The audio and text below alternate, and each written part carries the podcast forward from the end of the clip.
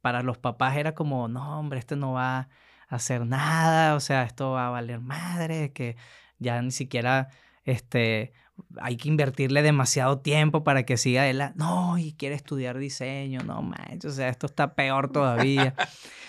Lo que sí me costó un poquito fue, y espero que no me vayan a odiar, pero creo que eh, sí hay una, una cultura, quizás de repente el, que el, el, el, el regio, regio es como un poco más eh, cerrado. Ese flow venezolano es que siempre todo es una caja de cerveza y música y, y parranda, pues, o sea, le dije que no, pues voy a ser eh, vegetariano y todo esto, él de que no, te voy a quitar de la carnicería. Ya. O sea, tú eres vegetariano actualmente. Sí. Y, o sea, vegetariano, compadre carnicero. Sí. ¡Wow! En las Cheves de hoy invité a un extranjero importado directamente desde Venezuela, Luisao Dos Santos, diseñador gráfico apasionado decidiendo incursionar a oportunidades laborales en México. Luisao nos cuenta los retos laborales y personales que se ha enfrentado para poder destacar en la industria creativa. Dos Santos trabajó proyectos para marcas como Red Bull y además participó en Young Lions, concurso del Festival de Cannes en publicidad. Bienvenidos a Cheves con Chava, el lugar donde reunimos a simples mortales que se atrevieron a seguir su pasión, convirtiéndola en realidad tomando acción. Personas que jamás aceptaron un no como respuesta, ignorando el miedo y la crítica. Donde nos cuentan la historia de sus logros, revelando los riesgos que tomaron, qué salió bien y qué salió mal. Soy Chava Rax y te invito a una cervecita bien helada. Relájate y ponte cómodo. Brindemos por la vida, la experiencia y el éxito. ¡Salud! Bandita, muy buenos días, buenas tardes, buenas noches, según la hora que nos estés escuchando. Bienvenidos a Cheves con Chava, la Cheve número 33. Y hoy nos internacionalizamos porque tenemos un invitado desde Sudamérica, desde la tierra de Venezuela, el buen pana Luisao dos Santos. Luisao, bienvenido a Cheves con Chava. Gracias, gracias por la invitación, de verdad bien, bien honrado de venir para acá y compartir un poco de, de tu espacio, bastante inspirador. Oye, fíjate que yo ya te había visto de hace tiempo, pero no habíamos cruzado palabra hasta Net Talks. Entonces, yo te había visto en el gimnasio. Yo había visto, dije, ahí va el rockstar, lleno de tatuajes, bien mamado, que viene al gimnasio. Y dije, ese güey algo trae, pero de que tiene pinche esencia y estilo, lo trae. Entonces, ah, cuéntanos, Luisao, ¿quién es Luisao dos Santos? Porque tienes un nombre exótico, tienes un look acá de rockstar. Yo dije, ese güey o pertenece a Blink-182 o Sum 41, a Newfound, New, Found Glory o cualquiera de estos, Good Charlotte. Pero dije, no, se me hace que trae algo más interesante. ¿Quién es Luis Autos Santos? Bueno, pues eh, prácticamente empieza desde mis papás. O sea, mis papás prácticamente emigraron de, de, Portugal. Hubo una dictadura muy fuerte en, en, su momento. Y como oportunidad, digamos, como de ese escape de ese, de ese momento, pues Venezuela pintaba como con un panorama bastante como, como atractivo para migrantes, sobre todo españoles, alemanes, italianos, que fueron como en ese momento. Y mi papá formó parte, digamos, como de esa eh, digamos, esa migración, ¿no? Y ahí pues nací, mi mamá pues evidentemente ya estaban de que ella en Venezuela y prácticamente después de que cuando yo empecé todo como mi vida, digamos como ya sudamericana con esa mezcla luso-venezolana, este, muy arraigado, o sea, prácticamente mis papás eran como de la puerta para adentro de la casa, pues se va a hablar en portugués y de la puerta para afuera, bueno, venezolano. Entonces estaba muy interesante eso porque siempre mantenía mucho como esa parte de, de, la, de la cultura, ¿no? De lo que ellos traían, digamos, como... Y compartido obviamente con la cultura venezolana, con el sabor latino y todo eso. Entonces, tu papá y tu mamá, los dos son de Portugal. Sí. De... Y migraron este, hacia Venezuela y tú naciste ya en Venezuela. Sí, yo nací en Venezuela, justamente en Maiquetía, casi ya ahí en la, en la costa de la playa. En Maiquetía, ¿qué hay allá? Bueno, eh, prácticamente es toda la costa de, la, de, lo que se ve si vemos el mapa desde como una toma cenital. Hay todo como una parte que se conecta con el mar Caribe y está prácticamente ahí de que en la playa. O sea, todo es una costa completa donde hay como ciertas como partes, donde son como playitas y así. Y ahí vivimos un año. O sea, mientras mi papá y mi mamá se como que se adecuaban un poco como, pues primero el idioma, o sea, pues vienen hablando todo portugués y de repente español completamente, entonces era el famoso portuñol. Empezaban a medio machucar ahí las palabras, a ver cómo se defendían y pues les fue muy bien, o sea, fueron construyendo ahí, mi mamá se formó como modista, o sea, ella hacía pues talleres y trajes de novia y así. Y mi papá se, se, encargó en la parte de negocios, entonces trabajaba como carnicero, que luego más adelante tocamos esa parte cuando le, le dije que no, pues voy a ser eh, vegetariano y todo esto. Él de que no, te voy a quitar de la carnicería. Ya. O sea, tú eres vegetariano actualmente. Sí. Y, o sea, vegetariano con padre carnicero. Sí. ¡Wow! ¿Y de dónde? O sea, ese contraste bien así de que ¿Y, y, tus, bueno, tus padres todavía viven? No, lamentablemente fallecieron los dos. Ok. Eh, esa era como parte, digamos, como de lo que... Fue bien difícil después de haber hecho como que todo ese trayecto de haber eh, tomado la decisión de cambiar de, de, de, país, experimentar como nuevos mercados y eso. Haber experimentado desde afuera, quizás de repente en carne propia lo que quizás mis papás también vivieron en su momento que les tocó migrar y vieron a distancia quizás también a sus papás, este, mis abuelos pues, este, fallecer y no poder tener como la disponibilidad o la posibilidad de viajar, temas de costos, de, de vuelo, sabemos que de repente pues tienen una familia grande, nosotros somos cuatro hermanos, entonces pues una familia grande, estaban ellos dos y pues también el trabajo pues le daba como para lo que se podía cubrir como que en ese momento. Y fue difícil estando aquí, o sea, haber visto como en dos momentos totalmente distintos y en fechas como muy específicas. O sea, por ejemplo, lo último fue el fallecimiento de mi papá, eh, justo el día antes del día de mi cumpleaños.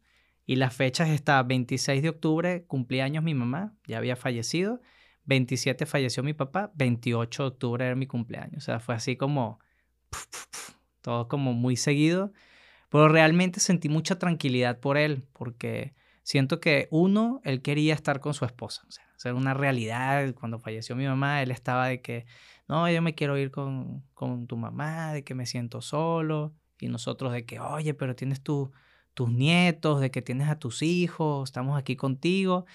Y siento que eso fue como una proyección que hizo y la consecuencia pues fue que pues se enfermó y pues todo lo que ya... ¿Qué edad tenía él cuando partió? Oye, te soy honesto de que no me sé exactamente así la edad, pero ponte que está como en los sesenta y tantos, o sea, no estaba tan mayor, o sea, sesenta y ocho, sesenta y, ¿Y qué edad tenías tú cuando él fallece? Pues fue el, el año pasado, tenía, justo había cumplido los 43, o sea. ¿Y estaba él, él, seguía en Venezuela? Él seguía en Venezuela. ¿Y el resto de tus hermanos siguen en Venezuela o también uno para México? Uno de mis hermanos está en Dublín, en Irlanda, ya tiene como casi 11 años viviendo allá.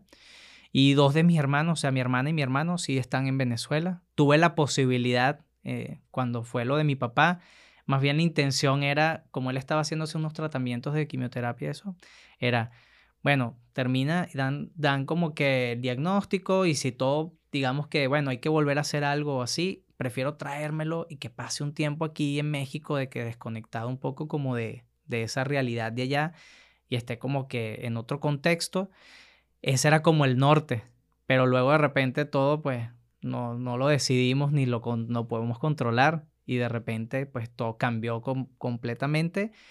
Y ahí entre mis hermanos y eso nos ayudamos un poco y tuve la posibilidad de ir yo solo, o sea, quería ir con mi familia, o sea, mi esposa e hija, pero pues lamentablemente no se pudo, pero pude conectar un rato con, con mis hermanos, o sea, pasar ese momento de duelo y estar ahí con ellos y haber visto una Venezuela completamente diferente de la de hace siete años a ahorita, o sea, totalmente Oye, cuéntame, distinto. Cuéntame, Luisa, o sea, de tus cuatro hermanos, uno, uno está en Dublín, bueno, tú estás acá, los otros dos, eh, son cuatro hijos, ¿verdad? O, bueno, y esos cuatro hijos, los otros dos, ¿dónde están ahorita?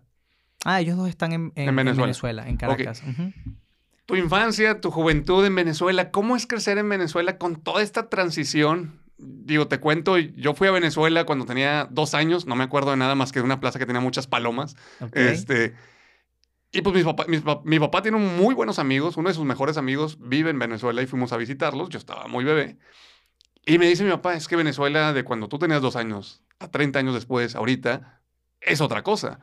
¿Cómo era el Venezuela, tú de niño, tú de adolescente, y cómo es el Venezuela de ahora, del que tú dejaste y te viniste para acá, para Monterrey? Claro. Mira, eh, fue, una, Venezuela, digamos que fue una infancia que también estuvo muy interesante porque pues se vivían muchas cosas. O sea, evidentemente eh, es, un, es un estilo de, de, de, vida quizás de repente eh, como está muy conectado con el tema del Caribe, porque casi todo tiene como mucho sabor y todo, o sea, en todo, o sea, de que de repente hasta en la forma en la que, en la que trabajas, en la, en la forma en la que vas como a, a, a, la escuela o quizás interactúas con tus amigos, no es que estás todo el, todo el tiempo bailando, pero pues tiene como un flow muy, como, muy típico, ¿no? Eh, prácticamente empezando así como mi, en mi adolescencia o desde que estaba muy pequeño, siempre me conectaba como con las partes artísticas, ¿no? Como de dibujar y eso. Y mi mamá siempre, pues típico que los papás eh, de que, ay, pobre muchacho, de que le gusta pintar y le gusta dibujar, esto no va a ser nada. De hecho, me conecté muchísimo con un capítulo que me recomendaste justo de podcast, que, que había un, un invitado que hablaba sobre, sobre eso, o sea, que para los papás era como, no, hombre, esto no va a hacer nada, o sea, esto va a valer madre, que ya ni siquiera este, hay que invertirle demasiado tiempo para que siga él. No, y quiere estudiar diseño, no manches, o sea, esto está peor todavía. y como que siempre me fui conectando mucho con eso. Yo empecé a que, pues, montaba patineta y luego de que, pues, con los amigos y eso, pues siempre era de que muy conectados con el fútbol, a pesar de que no, como comentaba ahorita, eh, quizás el béisbol no es como que lo sé jugar ni nada, pero pues también está ese flow ahí como mucho de que muy conectado a la gente como con ese, con ese trip, ¿no? Entonces básicamente Venezuela entra como en un declive, o sea, empecé a ver como una Venezuela donde sí había cierto tema de inseguridad, pero quizás no era tan, o sea, se sentía en ese momento como muy sectorizado, o sea, habían como, si te ibas a cierto espacio, pues de repente ya era como más factible que llegara a suceder, ¿no? Y habían ciertos lugares donde no.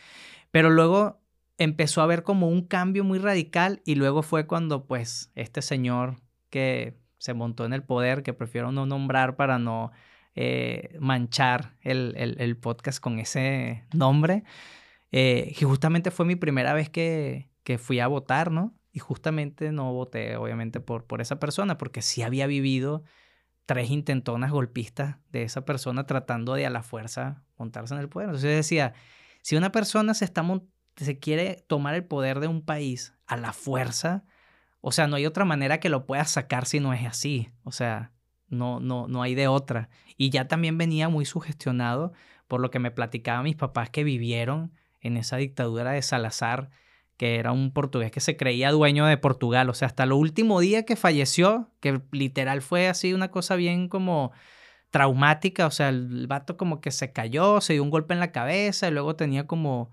como, como un pequeño bulto, le, lo operaron y luego después se empezó a complicar y el vato terminó así como bien mal. Pero eso fue como esa experiencia que luego fue llevando ciertas decisiones en, en mi vida para eh, ya empezar a tomar como alternativa quizás cambiar de, del país, ¿no? O sea, de, de, de, experimentar otros mercados o quizás de repente también como buscar otras oportunidades. ¿no? Oye, entonces, pues, o sea, ahorita a ir a Venezuela, el vuelo redondo, desde Monterrey, o sea, Monterrey hace escala en, en, Panamá, Y de Panamá, que Caracas. Caracas. Y de vuelta igual. Y de vuelta igual. ¿Eso vale que aquí 20? A mí me costó 20, 24 mil pesos. Órale. O sea, es como si fueran 12 de ida y 12 de vuelta. Ya. Bueno, eso porque también pues te cobran el, la tasa aeroportuaria y eso, que es un chingo. Pero en su momento, cuando fuiste a la Tubopa por la emergencia, en ese momento te costó 48. No, güey. Estaba en 48 y dije, no lo puedo comprar en 48. Entonces busqué para la semana siguiente. Y entonces en la siguiente semana estaba en 24 y fue cuando lo compré. Pero mi papá, el domingo tuvo una videollamada con mi hermana. Me muestra a mi papá y mi papá nada más me hace así. Está comiendo y está con la enfermera. Mi hermana se va al cuarto, cierra la puerta y dice, bueno, así está el tema, güey, con papá. mi papá tenía los dos ganglios, ya tenía metástasis, ya se había ido los pulmones, o sea, ya eso estaba así de que es cuestión de tiempo. O sea, una semana o unos días, no sabemos. Y yo, puta, coño, voy a comprar el vuelo, güey. Entonces fue cuando empecé a hacer todo el movimiento. Eso fue un domingo, güey. No había manera, no había manera que mi papá supiera que yo estaba hablando con mi hermana de eso. Lunes, el martes, mi hermana llega a la casa, mi papá está acostado durmiendo, le dice, papá, te dice, Alejandro ya llegó. Papá, Alejandro está en México, güey. Hace así, dice, no va a llegar a tiempo. Y se vuelve a acostar, güey. Eso fue miércoles, a ver, lunes, martes, sí, martes. Miércoles le dije a mi hermana, ya compré el vuelo. Jueves fallece mi papá, güey. no manches. Él mismo lo dijo, güey. No va a llegar a tiempo. Creo que la parte más chingona fue poder, con el tema de la tecnología, poderme despedir de él, güey. O sea. Sí, porque como decías. Él estaba así, nada más así con los ojos cerrados. Yo le mandé un audio y le dije, papá, oye, que vete en paz, de que te quiero un chingo, viejo, de que gracias por todo lo que hiciste, no mames, de que eres un chingón. Se lo puso y nada más mi hermana dijo que estaba así, hizo así. Como que se sonrió y luego mi hija mandó un audio hola abuelito, de que no sé qué, tal. Igualito se sonrió, pasó un rato más de la tarde y adiós. Entonces siento que eso fue un momento como muy importante, o sea, o sea, esa parte de poderte a través de la tecnología poder conectar con un momento así, güey, estando afuera. O sea, eso está muy cabrón, güey. O sea, yo te digo, Quizás no me profundicé tanto en eso porque sentía que en algún momento me iba a rajar así muy cabrón. Pero sí está muy difícil a nivel de resiliencia salir y enfrentar tantas cosas, güey. O sea. ¿Cómo fue esa decisión? ¿Ya estabas casado o no estabas casado? ¿Cómo fue que llegaste aquí a Monterrey y que dijiste borrón y cuenta nueva, no? Sí, bueno prácticamente empecé con, el, con la decisión de, de, de, empezar a estudiar en la universidad, ¿no? Salí de la, primero cuando salí de la escuela, me dediqué un tiempo a estudiar inglés y luego aproveché como, pues, de repente como de, de, experimentar como otros empleos y así, ¿no? Trabajé en McDonald's un tiempo y luego trabajé en una tienda, que esa fue una de las experiencias que me gustó más. Eh, era como tipo mix-up, se llamaba Recordland, y era como una tienda de discos y trabajaba como vendedor. Y está bien padre porque luego de repente siempre como que conectaba, me, gustaba mucho aprender de los, los, clientes que nadie quería atender. Había un señor que era muy mayor y se la pasaba en la parte de música clásica. Nadie lo quería atender porque no compraba nada, o sea, o te pedía que le probaras como 20 discos y solamente se llevaba uno. Entonces sentían como que le tenían que invertir mucho tiempo y no terminaban como capitalizando algo. Yo al contrario, o sea, yo decía, bueno, puede ser que no me dé algo económico, pero es una Biblia de la música clásica. Obviamente me va a enseñar un chingo y voy a empezar a experimentar cosas. Y siempre trataba de ver como las cosas desde esa perspectiva. Y luego tomé la decisión de, de, de, empezar a estudiar ya como en la universidad y quería estudiar diseño gráfico. En ese momento, en ese lugar conocí a mi esposa. Eh, en ese momento mi, era mi novia y ya ahorita acabamos de cumplir 23 años eh, juntos. Ah, su madre. Sí. Ok.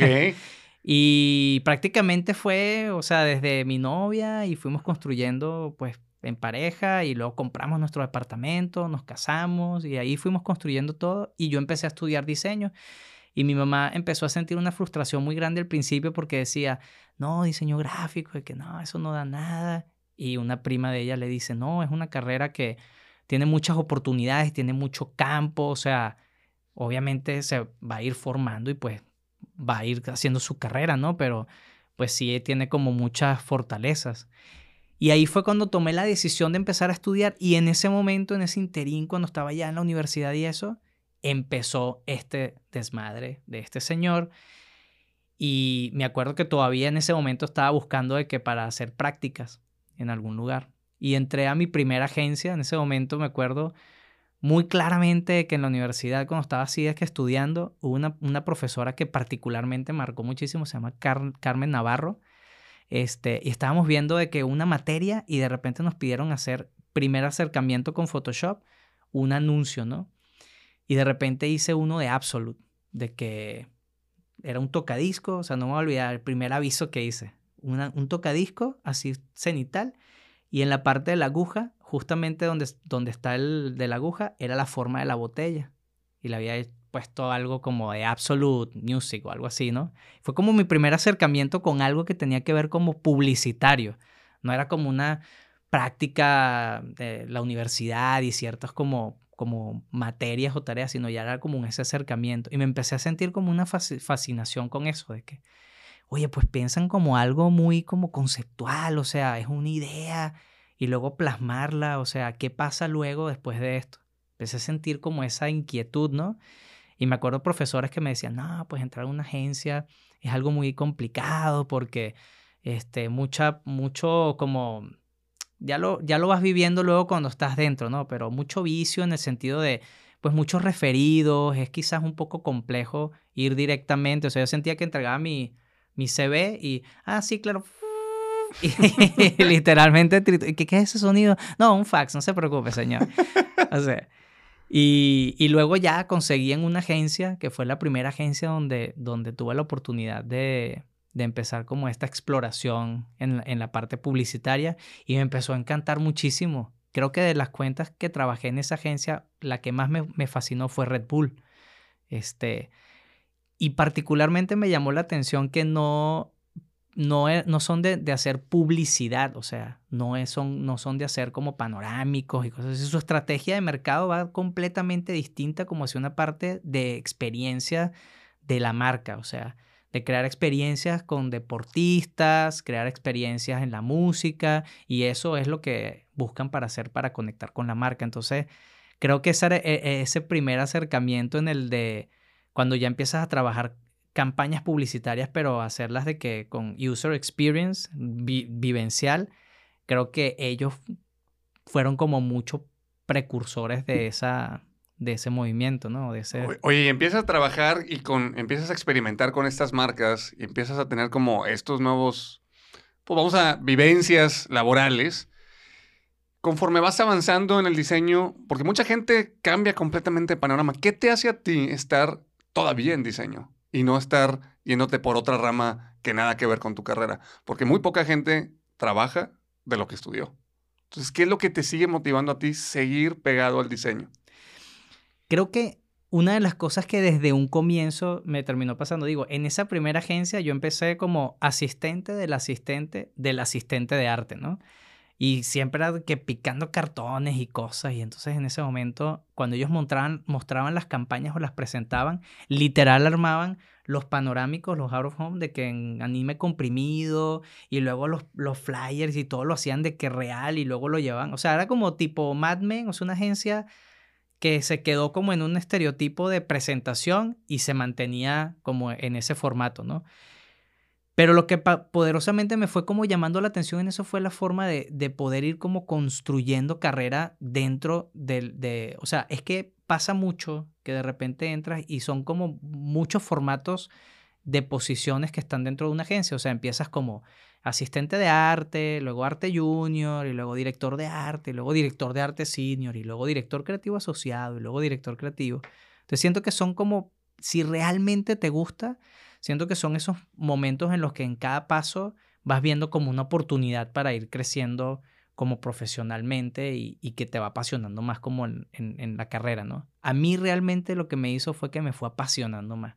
Esa agencia fue la que me bautizó como Luisao. Se les hacía Luis Alejandro dos Santos muy largo y alguien dijo, no, Luisao con Cesao. Y después, no, bueno, Luisao, mejor porque esto está muy largo. Y ahí pues como que empezó esa parte y me acuerdo que empecé a hacer como anuncios ya como un poquito más salidos de la, o sea, pensando como, como en ideas un poco más distintas. Y me acuerdo el vicepresidente creativo en ese momento, que le quiero rendir un, un tributo, un honor, se llama Francisco Llosa, falleció ya hace mucho tiempo, pero me acuerdo estar en su oficina y decirme, Luisao, vete a otra agencia, güey. O sea, siento que tienes muchas ganas de, de aprender muchas cosas y aquí la agencia te va a quedar como en una, ¿sabes? Te va a topar. Y literal tomé esa decisión y fue la mejor decisión que pude haber tomado. Una, porque trabajé en una agencia donde el vicepresidente creativo era un brasilero, entonces estaba bien padre que como aprender de ellos, porque para mí dentro de la publicidad, eh, ahorita pues ha, ha, habido una evolución muy grande y ya no hay como ese estereotipo, pero anteriormente era los mejores story, storytellers en comerciales son los argentinos. Y los mejores haciendo crafting son los brasileros. Ese momento estaba muy marcado así. Y realmente esta persona pues venía de esa formación. Y para mí era súper importante poder como aprender y poder crecer como desde esa perspectiva. Y en esa agencia entré como literal arte junior. Y hice muy buena mancuerna con un chavo italiano, se llama Cristian Tufano, nos hicimos muy, muy amigos y empezamos como prácticamente un partnership creativo. Empezamos a trabajar juntos, hacíamos toda la talachita rápido íbamos a donde estaba la unidad de pensamiento, que eran los que hacían todas las campañas grandes, y era, oye, ¿qué brief están haciendo? De que, no, pues estamos trabajando esto. Ah, ok. Lo leíamos y luego sacábamos como unas ideas y sacábamos unos, unos prints y le llegamos al vicepresidente creativo, oye, ¿qué onda? Hicimos esto de que, ah, oye, qué interesante. Y lo ponían y lo presentaban. Y luego después otro día nos invitaron para nosotros presentar. Yo obviamente así temblando porque pues ¿Sabe? O sea, se podría decir que ustedes tenían como un tipo de iniciativa que nadie les estaba pidiendo, pero por la mera pasión y el interés empezaron a escarbar y empezaron a involucrarse poco a poco y meterse donde nadie les, donde nadie les invitó, pero estaban haciendo alguna idea y propuesta para, que, para beneficio del proyecto. Exacto. Y eso nos llevó a que nos tomaran en cuenta y en ese momento habían dos personas que tenían dentro de esa unidad de proyecto. Una se fue y la otra como no estaba quizás como dicen dando el kilo, terminó saliendo y nos meten a los dos en esa unidad. Entonces fue la oportunidad así de, ok, este es el momento, it's now or never, y ahí vamos, ¿no? Oye, ahorita decías de acerca de los argentinos que son como que e, eran los, los marcados como el storytelling y decías de los brasileños del crafting. ¿Qué es el crafting? Porque sinceramente no sé y prefiero preguntarte tú que sí sabes. La parte del crafting es más como la dirección de arte que pueda tener como una pieza la forma estética, visual y cómo puede estar concebida eh, a nivel de ejecución. O sea, ya cuando, cuando, cuando vienes como desde la parte de la concepción de la idea, pues ya hay una intención de hacia dónde va. Pero luego esa dirección de cómo se va a ver, pues viene esa parte, ese proceso en la dirección de arte, de pensar en esa idea y tratar de buscar una forma de comunicarla y cómo comunicarla a, través de la tipografía, a través del color, si va a ser una imagen, si es un, arte que tiene eh, una idea tan poderosa que tiene que ser una, una visualización de copy solamente, entonces tiene una dirección de arte muy pulida donde piensas hasta en función de la idea o si la quieres poner muy simple o si la quieres elaborar mucho. Y luego ahí vienen donde de repente, bueno, pero prefiero producirla y, hacer como, como un set y, visualizar la foto. Ese tipo de cosas es lo que... Hay, una, hay un director de arte que luego pasó a ser director creativo, vicepresidente creativo, CEO de BBDO eh, Brasil. Se llama Marcelo Serpa. Para mí esa es la referencia de arte. Ese señor, se agarró unas pinches chanclas que eran hawaianas, las chanclas esas típicas que venden en, Brasil, y las, las posicionó y todo a través del crafting. O sea, él particularmente transformaba la parte de la publicidad y lo hacía algo artístico. O sea, hay un anuncio de hawaianas que literal ellos, que es el que más admiro así, hicieron el arte. O sea, haz de cuenta que como el print y era real, hecho todo en material MDF, pintado, madera, lo transpolaron, lo llevaron en, en, barco, así, en lancha o no sé, hasta un punto donde querían como colocar y que justamente estuviera en las montañas de Pão de Azúcar, de, pan de, azúcar de, Brasil, que cayera el sol y tomaron la foto y ese era el print, estaba hasta con el copy ya hecho en el... Entonces, para mí eso es lo que le da valor a una idea. O sea, puedes tener una idea muy chingona y dices, güey, tengo la idea de millón de dólares. Pero luego la ejecución, eso te puede jugar en contra de... O sea, puedes tener una muy buena idea y una mala ejecución y quizás se diluye. O puedes tener una muy buena ejecución que llama la atención y luego de repente cuando empiezas a leer la idea como lo que trae, dices, entonces siento que esa parte del crafting como que enriquece y le da mucho valor luego como obviamente en conjunto, ¿no? Pero siempre termina siendo lo que más atrae, ¿no? Ahorita de todos los cambios que estamos viviendo, por obviamente de la parte visual presencial a la parte digital, ¿quién crees que es la marca que ha estado? O sea, si podrías pensar en una marca que ha estado haciendo campañas publicitarias, que sus diseños, que su manera de, de la ejecución, de la idea, se han ido adaptando conforme a los cambios que estamos viviendo como sociedad. O sea, que digas, esta marca neta no se queda atrás. Alguien que me puedas decir. Mira, es que siento que si, si, pudiera verlo como de una marca, es que, mira, hay muchas marcas que están evolucionando y, formando, digamos, como, como una manera de adaptarse a, su entorno y buscar cómo evolucionar en cuanto a la manera de comunicar o de cómo hacer como esta, como diferenciador, ¿no? En, la categoría.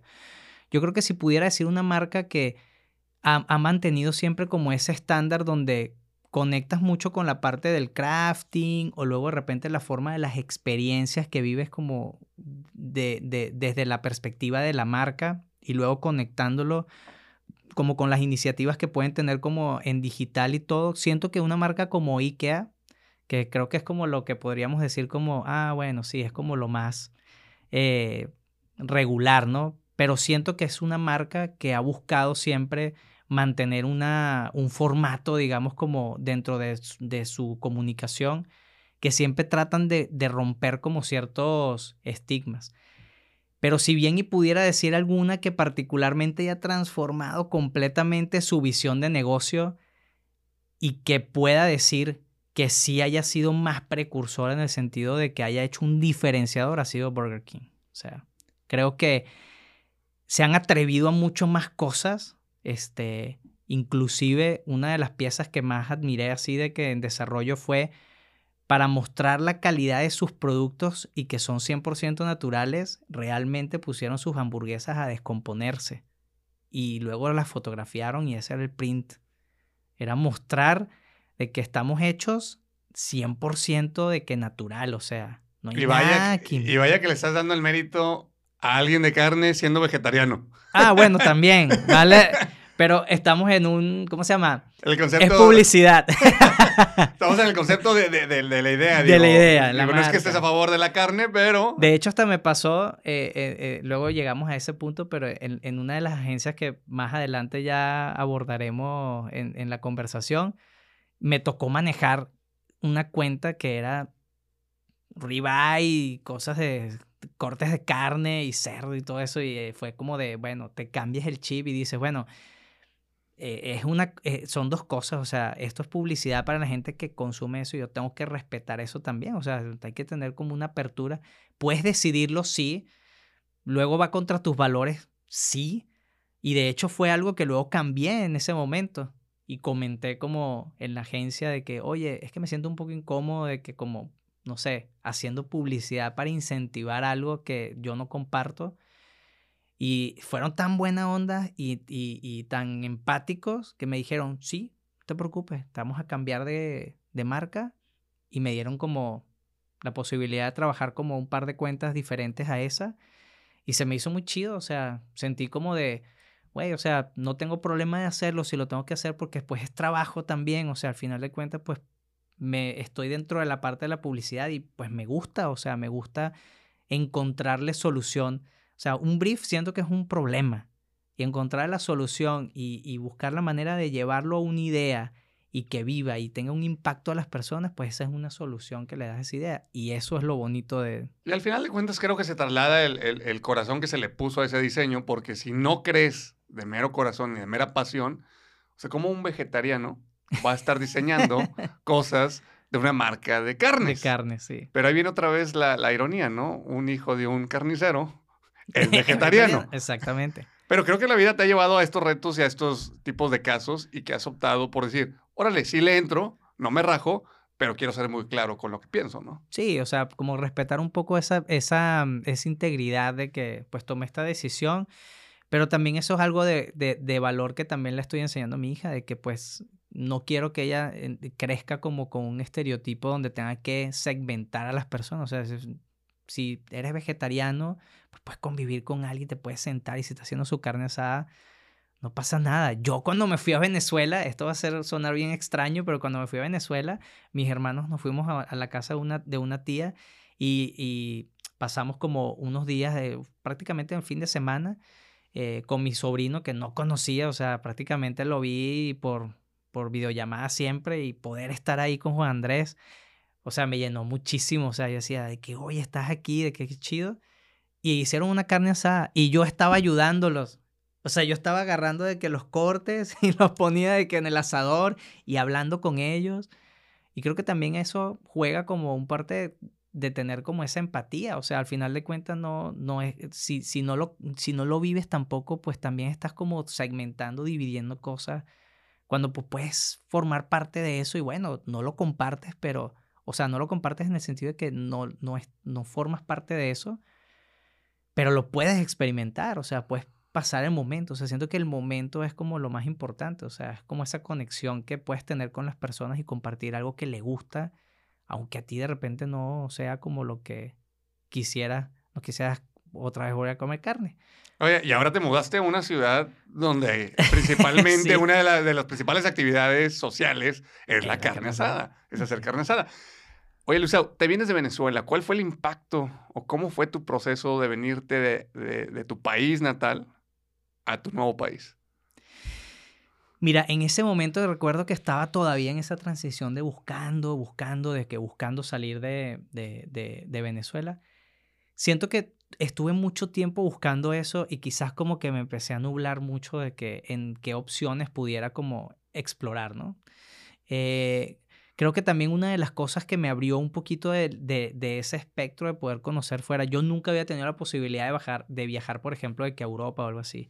En su momento con Cristian, que es el que te comenté que trabajé con él en, la, en publicidad y eso, eh, nos dieron la oportunidad de participar en, en, Hay un festival que hacen de Young Lions de Cannes y entonces participan como duplas de varias agencias y entre ellos compiten y luego el, que quede como ganador va y representa de que a Venezuela o a México, así. Aquí lo han hecho y está increíble también. O sea, hay varias partes del mundo que lo, que lo hacen seleccionan esta dupla y la mandan de que para representar al, al país. ¿no? Nosotros tuvimos la posibilidad de quedar seleccionados, fuimos y representamos en el festival. Y eso pues nos abrió como otra perspectiva, ¿no? O sea, ya en ese momento yo empecé de que, ah, ok, o sea, ya va, Venezuela es una cosa y aquí estoy experimentando otra totalmente distinta, donde de repente estoy empezando como a a, codearme un poquito de que con otros publicistas que yo veía de repente como idealizados, eh, Jorge Gordillo, que era un redactor, director creativo de DDB Brasil, estaba literal así de que yo caminando y el vato así de que parado y que ah, así hablando normal y yo decía, ok, no son tampoco jerjes, o sea, son humanos, pero bueno, están idealizados, ¿no?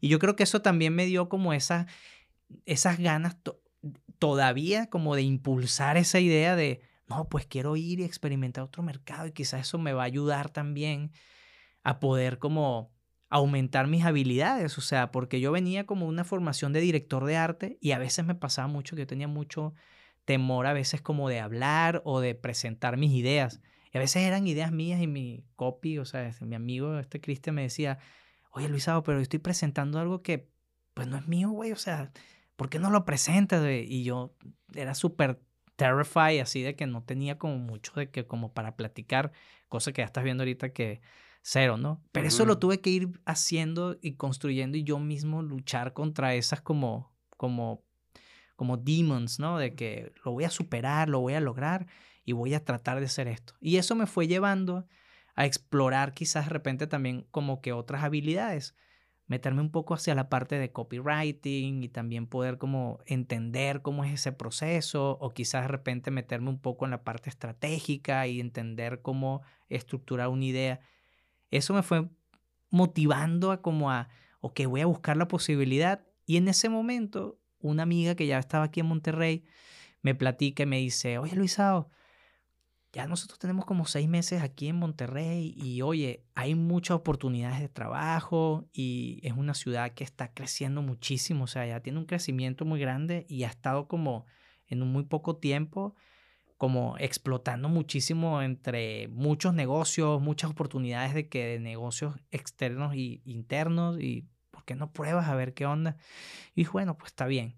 Y ahí como que mandé varios CVs y dije, bueno, a ver qué pasa. Y de repente, ¡pum! o sea, se dio. O sea, yo no, yo no me la creía porque yo decía que, ok, me escribieron de, eran, eh, eh, de hecho me escribieron de tres agencias. Eh, pero la cuarta agencia que me escribió de las otras tres fue, oye, tenemos una llamada el jueves para platicar un poco de que, a ver la oportunidad y a ver cómo se arma, yo chido. Pero hubo una de ellas particularmente que sí fue así de que, oye, podemos tener un, en ese momento Skype, pues no existía Zoom, eh, mañana, ¿ok? Tuvimos la plática, fueron como casi dos horas y me dijo, eh, te voy a mandar un correo, un correo y dependiendo de lo que me respondas en el correo, pues vemos que sigue. Yo respondo el correo e inmediatamente me dice, bienvenido a Brands and People. De que, y yo dije, ok, eh, esto es verdad, ¿no? O sea, yo como que no caí en cuenta que, que era una realidad, o sea, que, que de verdad estaba pasando. Yo estoy muy, muy, muy completamente agradecido con Emanuel y Gerardo, que fueron las personas que me dieron la posibilidad, confiaron y me, dieron la oportunidad de formar parte de su proyecto. O sea, en ese momento ellos venían de menos 101 y forman Brands and People y prácticamente empiezo a formar parte de ese proyecto de ellos. Y para mí fue súper enriquecedor, o sea, me apoyaron muchísimo, o sea, venirte de otro país con una mano adelante, una atrás, tres maletas, una bebé de un año, dejando todo atrás. La última vez que abracé a mi mamá, la última vez que abracé a mi papá en vida, Tuve que verlos fallecer desde aquí, sin poder ir a volverlos a ver. Renunciar a todo, o sea, todo. O sea, en Venezuela yo quizás renunciaba de una agencia y en poco tiempo era, oye Luisado, ¿qué onda? ¿Ya saliste de ahí? Sí, oye, ¿quieres venirte a trabajar para acá? A llegar a un lugar donde si renuncio, pues ahí te va, ¿no? Ahí estás, ¿no? Pero ¿cómo cambiar eso, ¿no? Y ahí es donde viene ese reto de llegar a un lugar nuevo que me ha abierto las puertas, no solamente a mí, a mi familia, de dar como otras oportunidades también y crecer, o sea, hacerte parte de otra cultura, hacerte parte de la sociedad en la que estás viviendo, en la que te están dando otras oportunidades y crecer, o sea, aumentar, digamos, como tú. Ahí sí la parte de la resiliencia es vital, o sea, prácticamente estábamos los tres, o sea, aunque tengamos muchos amigos que están ahí, que están presentes, pero prácticamente si ves como círculo familiar, pues estamos los tres solos. Entonces, y, es, difícil, o sea, por decir, para un venezolano es difícil salirse, o sea, ¿cómo es? Porque mucha gente piensa que todo el mundo es prófugo, ¿no? Y mucha gente mm. piensa que, eh, no, me escapé en lancha y, y nadie se dio cuenta y no puedo decir.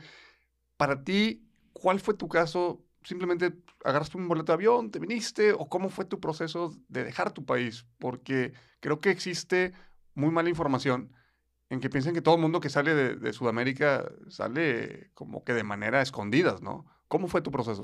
No, mira, realmente fue normal, o sea, en el sentido de que, mira, solamente fue, mm, eh, compraron el tema de los vuelos y pues salimos sin problema, o sea, lo único es que sí, bueno, el tema de la salida eh, como está eh, mucho tema con lo del narco y así, bueno, pues de repente como que a la hora de salir como que se pusieron muy como te vas para allá de que y, y como nos separaron yo estaba solo entonces me empezaron a hacer muchas preguntas porque como estaba tatuado y me vieron solo de que como viendo la maleta se me pararon dos guardias y me empezaron a hacer muchas preguntas incómodas y lo único que escuché fue esa voz suave de mi esposa de que Alejandro. Y cuando volteo así y ellos ven y dicen, ¿viajas con ella?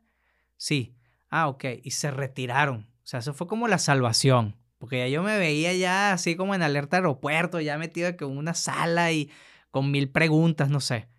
Pero realmente fue, digamos que no fue traumático. Hay hay gente sí, y son estas historias que uno escucha de que de repente hay gente que se va por la frontera de Colombia y se pasa y luego va, o gente que se va a Curazao, que es una isla del Caribe que también está cerca de Venezuela, y se van desde Coro, que es como una parte de, de Venezuela donde quizás se conecta un poquito más fácil porque el tramo es más corto y entonces se van en, en balsa y llegan a Curazao y así.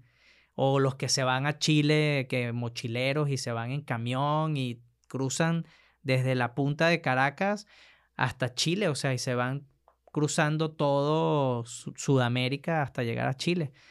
Siento que quizás también mucho que agradecer también porque fue como hacerlo de una manera diferente y bien, o sea, que fue lo que como que acordamos y no fue traumático, pero respondiendo un poco la pregunta, no es así como lo pintan de que no, pues comunismo y así, de que no puedes salir Cuba y no te tienes que, no, o sea, la gente sale y entra, la única cosa que sí hicieron que siento que fue como ese, ese, ese eh, manera de, de, de, golpear un poquito fue anteriormente tú podías entrar y salir o salías con tu pasaporte venezolano o podías salir y entrar con tu pasaporte si tenías otra nacionalidad. Entonces pusieron una ley donde no, entras y sales solo con tu pasaporte venezolano eso también como que sí lo que hizo fue complicar un poco para las personas que están en el exterior, que de repente no hay embajadas. Y pongo el ejemplo de aquí de México, que hay la embajada de Venezuela que está en Ciudad de México,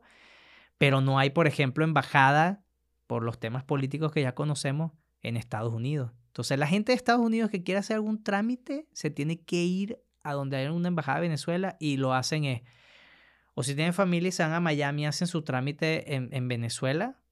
O se van a Ciudad de México y hacen su trámite. Luego por experiencia. O sea, cualquier venezolano viviendo en Estados Unidos. O en Canadá. O en Canadá tienen que venirse hasta Ciudad de México, Ciudad de México. para cualquier papeleo. Lo viví hace poco porque tuve que hacer mi renovación y tenía literal a una chava asiática de Nueva York casada con un venezolano y que estaba haciendo su trámite.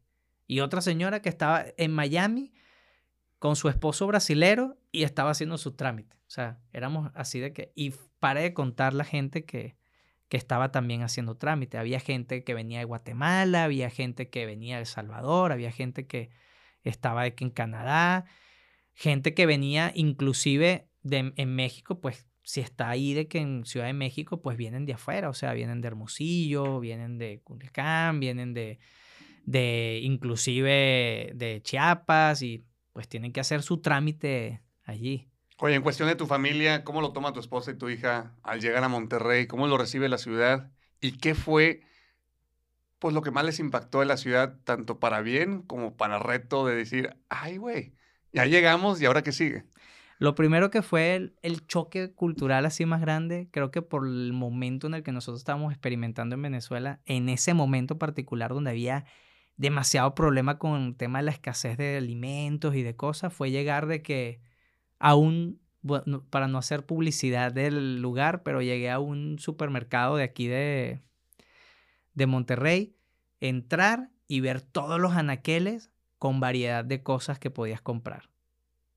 Cuando de repente estaba allá y decía, ok, hay un anaquel completo de puras cocas, porque la orden era, no se pueden ver los anaqueles vacíos entonces, era todo de coca y luego de repente desodorante, pero era la fila de solo un desodorante, o sea, no es que habían varios, no, un desodorante, pero todos así puestos para que empezaran a llenar como los anaqueles, pero un solo desodorante, o sea, un solo modelo de desodorante. Si ese te hacía daño a algo, bueno, pues improvisa con bicarbonato y limón, y si no te va bien, pues bueno, ya ese es tu Ándale tema, Ándale de ahí. Pero llegar, ese fue como un choque, o sea, o sea, ver un supermercado con tanta variedad de productos. Con variedad de productos y la gente tranquila, o sea, con sus carritos, comprando sus cosas y venir de eso de, tengo que comprar con la terminación de mi documento el día que me corresponde este producto. O sea, a mí me tocaba el lunes por mi identificación y era martes y habían pañales y yo quería comprar, no, amigo, tu identificación es de el día de ayer, no puedes comprarlo. Entonces tener que hablarle a alguien que tuviera la determinación de la, de la cédula para que viniera a comprártelo y luego hacer un trueque. De que, oye, gracias por comprarme los pañales, oye, tengo harina pan o tengo esto, lo cambiamos, de que chido. Así como por el favor de haber hecho la vuelta, o sea, y luego llegar y la gente tranquilo, hay que agarrar sus cosas como esa normalidad que como me platicabas de que cómo era vivir en Venezuela, de que en un momento, desde que comencé de pequeño, donde no experimenté eso y luego pasar a un punto donde se puso crítico. Siento que fue como un momento muy particular, porque ahorita que fui, pues no se siente ya eso, hay como un poquito más de tranquilidad. Sabemos que es como si lo ponemos en un ejemplo, es como el dude que, que pesa 100 libras, pero bajó 20 libras. Pero es el mismo dude, o sea, solo que tiene 20 libras menos. O sea, es la única diferencia. Eso por una parte. La otra, creo que en contraste como cultural no tanto. O sea, creo que lo que sí me costó un poquito fue, y espero que no me vayan a odiar, pero creo que eh, sí hay una, una cultura, quizás de repente el, que el, el, el, el regio, regio es como un poco más eh, cerrado. O sea, quizás de repente yo vengo de, de, Venezuela que somos como muy touchy y todo es como de, oye, ¿qué onda? Y ya enseguida de beso y todo. Y quizás de repente no es como, como esa misma forma. O sea, o tienes que ganarlo. O sea, es distinto. O sea, y ese o sea, encontrarte con eso y decir, ok, esto es distinto, o sea, ya esto tienes que formar parte de una sociedad donde tienes que entender que pues hay otra forma de ver las cosas. Y entonces eso como que fue moldeando como ciertas aptitudes de carácter también como para ir entendiendo y moldeándote y, y haciéndote parte, ¿no? De, de la cultura. Creo que en la comida y esas cosas como que no es muy diferente porque hay muchas cosas que se parecen. tema de la sazón y todo eso. Eh, y de ingredientes sobre todo, de que muchas cosas con frijoles, allá comemos muchos frijoles también, ¿no? Entonces para ti el principal shock fue el supermercado y la onda del trato más personalizado, más, ese, acercamiento tan cálido que tienen los venezolanos. Aquí era más frío. ¿Qué otra, en, cuestión, tu niña qué edad tenía cuando llegaron aquí a, Monterrey? Ella tenía un año y dos meses. Bueno, entonces ella no sintió tanto el cambio como tal, ¿no? ¿Y tu esposa cómo le fue en cuestión de decir, abandonar también a su país? A mi esposa sí le ha afectado mucho. Ya lo he logrado sobrellevar muy bien. Eh, todavía faltan cosas, pero siento que sí es muy difícil, sobre todo para ella, pues que está con su familia eh, lejos y ha visto también así de que, por ejemplo, sus dos hermanas acaban de tener sus bebés y está como en la misma situación, o sea, y luego también ese contraste cuando me sucede que me voy a Venezuela y ver que estoy con sus sobrinos en fotos y ella aquí, o sea, yo a veces no, sé, no, no, sabía si mandarle las fotos, o sea, yo a un punto donde prefería yo no enviárselas, o sea, si, si las tías de ella lo subían en el grupo familiar y algo y lo veía ella por consecuencia, chido. Pero yo quizás de repente no lo hacía porque empatizaba mucho como con esa parte. es muy doloroso realmente, o sea, tomar una decisión así. Pero no es imposible, o sea, a veces me ha tocado gente y, y, he tenido la oportunidad de platicar con gente y me dice, oye, es que eh, tienes que tener mucho valor para renunciar a muchas cosas, o sea, no estás renunciando a un empleo que no te gustó y pruebas otra cosa.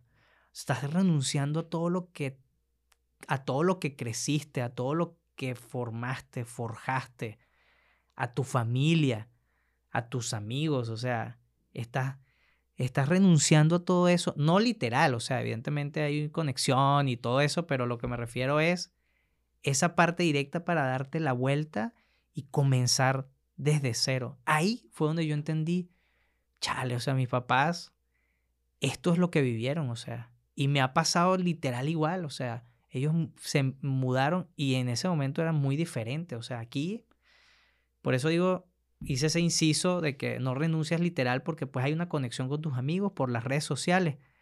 Pero en el momento que mi papá le tocó hacer eso con mi mamá, sí, no había eran cartas. Sí, claro, no había la tecnología. Una carta que llegaba seis meses después. Y tú le estás diciendo, oye, mira, es que eh, estoy así asado. Y luego de repente llega la carta seis meses y en seis meses pudieron haber pasado otras cosas. Entonces, y ellos estando separados de su, de su familia, o sea, de sus papás. ¿Tú tienes contacto todavía con tu familia del lado de Portugal? Sí, tengo, tengo familia que están allá, eh, unos tíos que están todavía... Eh, tengo un tío, de hecho, que es de la misma edad que yo, o sea, fue el último hijo que tuvo mi abuela. Mi abuela en ese momento tuvo 13 hijos. Y la abuela por parte de mi papá tuvo 6, o sea, no fue así tampoco tan grande, pero era muy típico de tener familias grandes porque ellos tenían haciendas y así. Entonces, era poner a trabajar a, los niños, de un poquito de explotación infantil ahí, yo que sentía, pero, pero bueno, también creo que en ese momento, pues, Así era, parte, o sea. Eran las cosas de manera distinta. Forjando carácter desde otra perspectiva, ¿no? Oye, me comentabas hace ratito antes de grabar que ahora estás incursionando en dar clases de salsa porque tú desde niño traías ese don, ese talento y ahorita se te abre una oportunidad casualmente a un lado del café donde normalmente te vas a ir a trabajar. Platícanos de eso. Bueno, una de las cosas que también admiro mucho de mi papá en el sentido de que mi mamá también me inculcaba mucho eso es, hijo, aprende un oficio. Eso no te lo va a quitar nadie, no importa dónde vayas. O sea, siempre que tengas un oficio y sepas hacer algo que otra persona no quiere hacer, eso va a ser una oportunidad para que no te quedes sin comida, ¿no? Entonces, siempre ser como esa primicia de, de, de, de, que nos enseñaba como ese tema. Y me recuerdo mucho que luego de repente me empezó a dar como este, oye, quiero aprender a tatuar.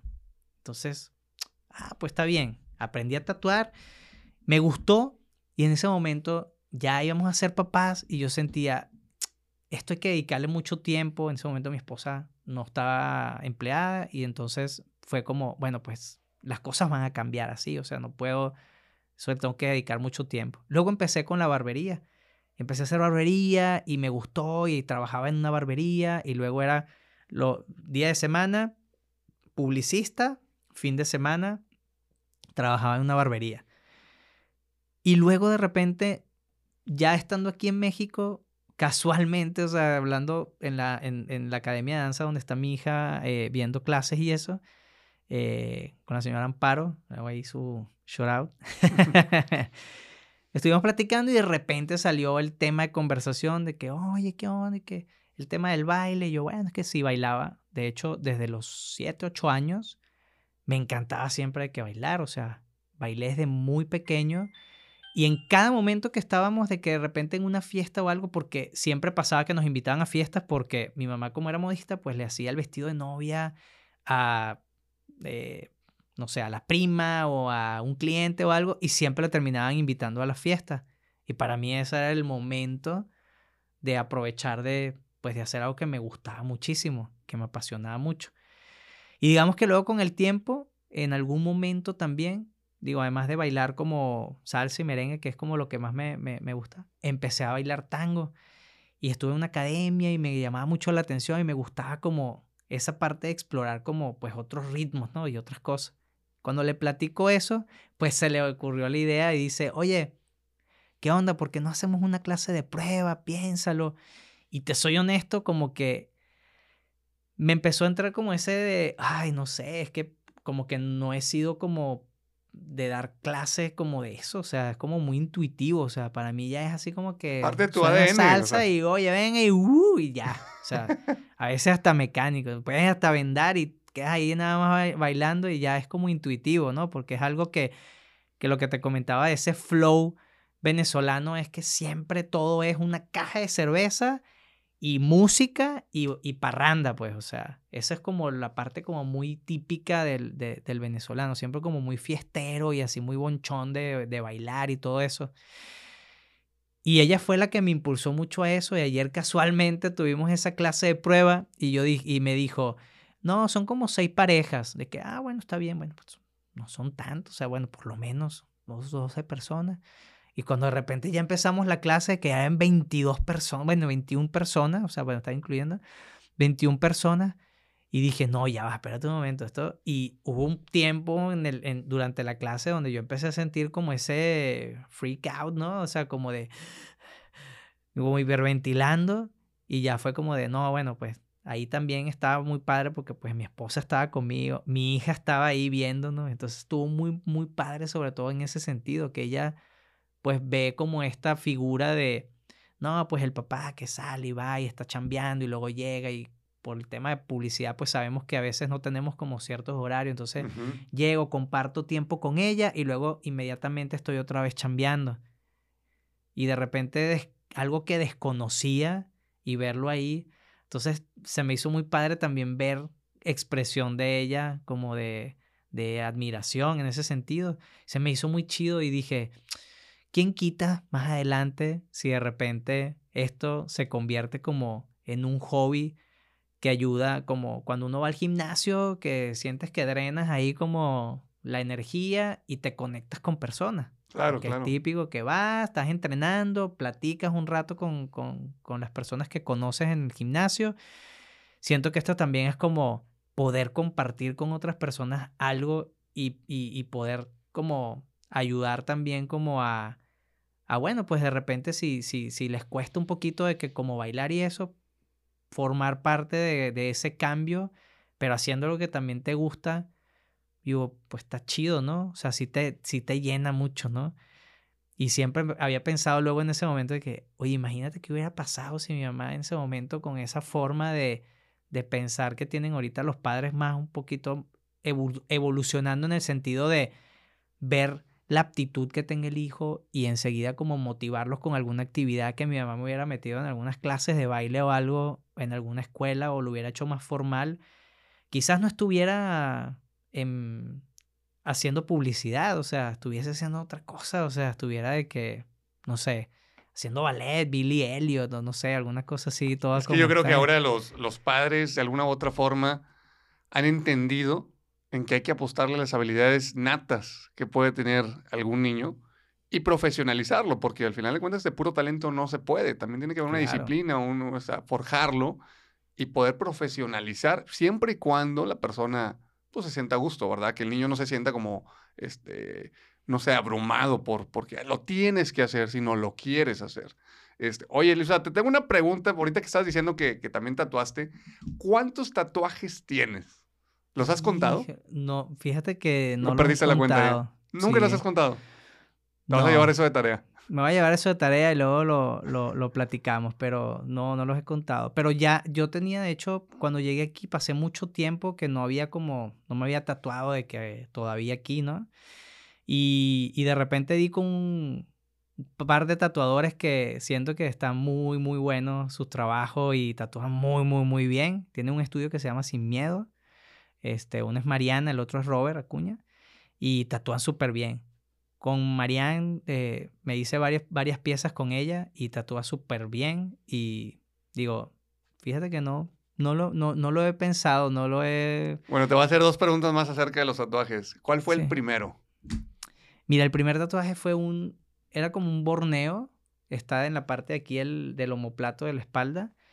Y fíjate que está ya está verde y así todo bien feo. Era el lugar menos indicado para hacerte una pieza esa que regularmente te lo haces como, ¿sabes? Como un brazalete o algo así. Pero me acuerdo que estaba con mi prima. ¿Un, un borneo? ¿Qué es- Borneo. ¿Qué es un borneo? Borneo es como un, es- tiene como una estética muy maorí, o sea, Ok. son de líneas y así, es como, como- no tiene como un significado particular, ¿no? O sea, o no sé si lo tiene, pero yo lo desconozco, ¿no? Pero, pero realmente es como, son unas líneas y algo muy abstracto, o sea, realmente no es como que, ah, mira, es un dedal o es un, una- un corazón con unas llaves, no, o sea, es algo abs- abstracto. Pero estaba con mi prima y, y otro primo que casualmente de Curazao también, que mm, parte de mi familia viven allá en, en, en Curazao, en esa isla del Caribe, y vinieron a Venezuela, entonces nos tatuamos. Yo ni sabía ni qué. Y cuando el vato empieza, yo, oye, ¿qué estás haciendo? De que, pues véndeme, o sea, que yo no entendía de que, te, pues que sí, o sea, que eso duele un chingo, o sea, la gente piensa, eh, algunos de repente pueden tener el umbral del dolor un poquito más, eh, menos sensible o así, pero pues sí duele un chingo. Fue una experiencia bien extraña porque luego mi primo como que desarrolló una intolerancia de que algo de la tinta y empezó a reaccionar, se empezó a brotar y todo, pero fue como a los dos días de que se había hecho el tatuaje, entonces fue una experiencia un poquito mala en el sentido de, pues no pensamos que algo tan simple como tatuarse, como vivir que alguien pudiera tener una reacción alérgica de que con la tinta fue un poco extraño, ¿no? ¿Y el último que te has hecho? ¿Cuál, cuál Mira, sido el último que me hice fue uno en la, en, eh, en la parte interna del chamorro. Este, hice, eh, hablé con esta chava, Marianne. Tiene una habilidad la verdad, quiero hacer eso shout shout out porque siento que son esas personas chingonas que he tenido la oportunidad de, de, de encontrarme aquí en México y de aprender. O sea, siento que uno también tiene que tener como esa parte humble de, de poder como admirar también como los talentos de, de- de las demás personas y de eso poder como pues aprender también y aportar también lo que puedas como de, lo que has, eh, has experimentado, has construido como, como, como vivencia, como carrera, ¿no? Pero tiene una habilidad esta chava de que de repente le cuentas una idea y ella misma hace como su ilustración y es muy personalizado. Entonces incursionó quizás en un estilo que ella no aborda mucho, que es como rostros y hacer cosas así. O era el rostro de mi hija y como a mi hija le encanta de que los ajolotes y le gusta de que los, los, los gatitos y la parte kawaii así. Entonces, bueno, hizo como una interpretación de eso, así todo como una composición y le quedó muy chido. Ese fue el último que me hice. Sí, una pieza un poquito grande, pero está chida. Creo que vale la pena después que me contactes con ella para poder invitarla y que nos Sí, cuente sus historias. Creo que vale la pena invitar a ellos dos o a ella nada más este, y ver cómo es la vida de una tatuadora este, mujer en Monterrey, que creo que es todo un reto. Sí. Oye, Luisa, pues muchas gracias. Este, No, gracias a ti. La verdad es que podemos estar platicando más y sé que vamos a estar platicando después de que te- terminemos esta grabación. Es impresionante lo que lograste decidir, porque no todos toman una decisión. Muchos la piensan, la piensan, la piensan y cuando ya deciden, a lo mejor ya es ma- demasiado tarde. Creo que pues es de admirarse que hayas abandonado. Más que abandonado, yo creo que dando ese cambio para poder entender el cuál es tu pasión y perseguir ese sueño como diseñador.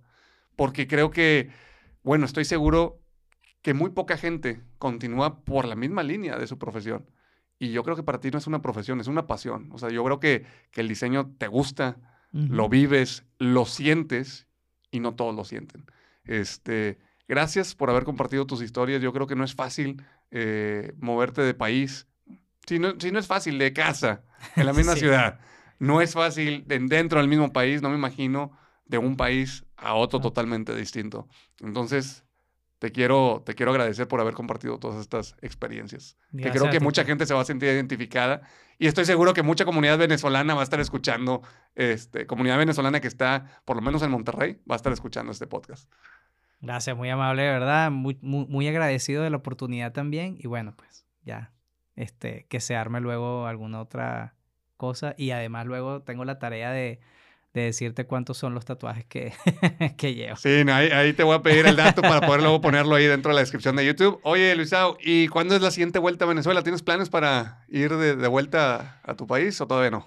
Eh, digamos que ahorita tengo un proyecto, sí.